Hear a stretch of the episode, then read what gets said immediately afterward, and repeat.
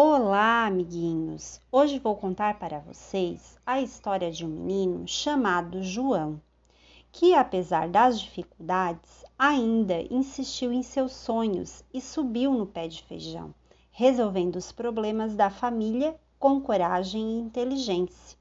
Isso é um clássico, né, de Benjamin Tarbat. Eu sou a Progi e vou contar para vocês. Vem comigo, amiguinhos.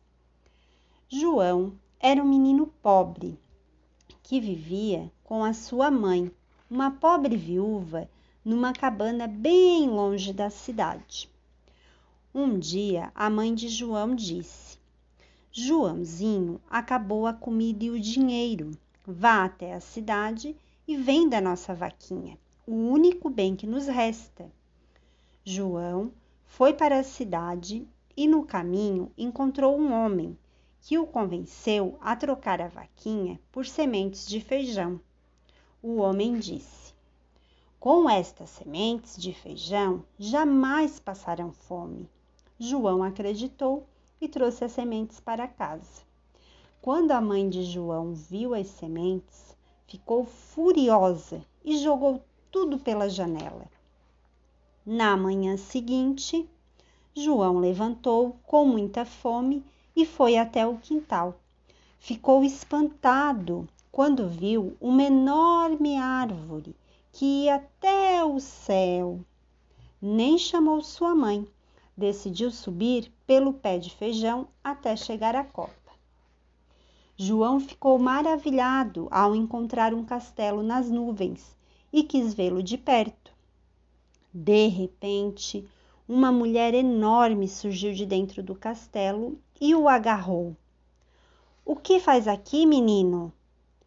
Será meu escravo, mas o gigante não pode saber. Por isso vou escondê-lo.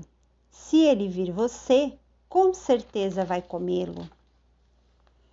O gigante chegou fazendo muito barulho. A mulher havia escondido João num armário o gigante rugiu.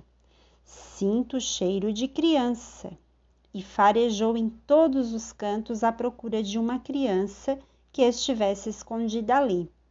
A mulher adiantou-se e respondeu para o gigante: Este cheiro é da comida que irei servi-lo. Sente-se à mesa, meu senhor.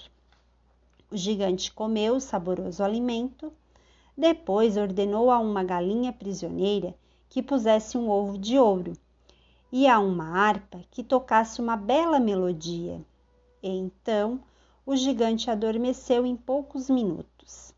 Vendo que a mulher havia se esquecido dele, João saiu do armário e rapidamente libertou a galinha e também a harpa. Mas a galinha cacarejou e a harpa fez um som estridente. Por isso o gigante despertou. Com a galinha debaixo do braço e a harpa na outra mão, João correu e o gigante foi atrás dele. João chegou primeiro ao tronco do pé de feijão e deslizou pelos ramos. Quando estava quase ao chão, gritou para sua mãe, que o esperava: Mamãe, vai buscar um machado, tem um gigante atrás de mim. Com o machado, João cortou o tronco, que caiu com um estrondo e foi o fim do gigante. E todas as manhãs a galinha põe ovos de ouro e a harpa toca para João e sua mãe, que viveram felizes para sempre e nunca mais sentiram fome.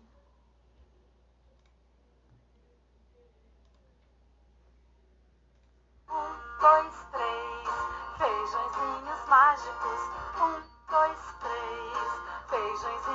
mágicos, um, dois, três.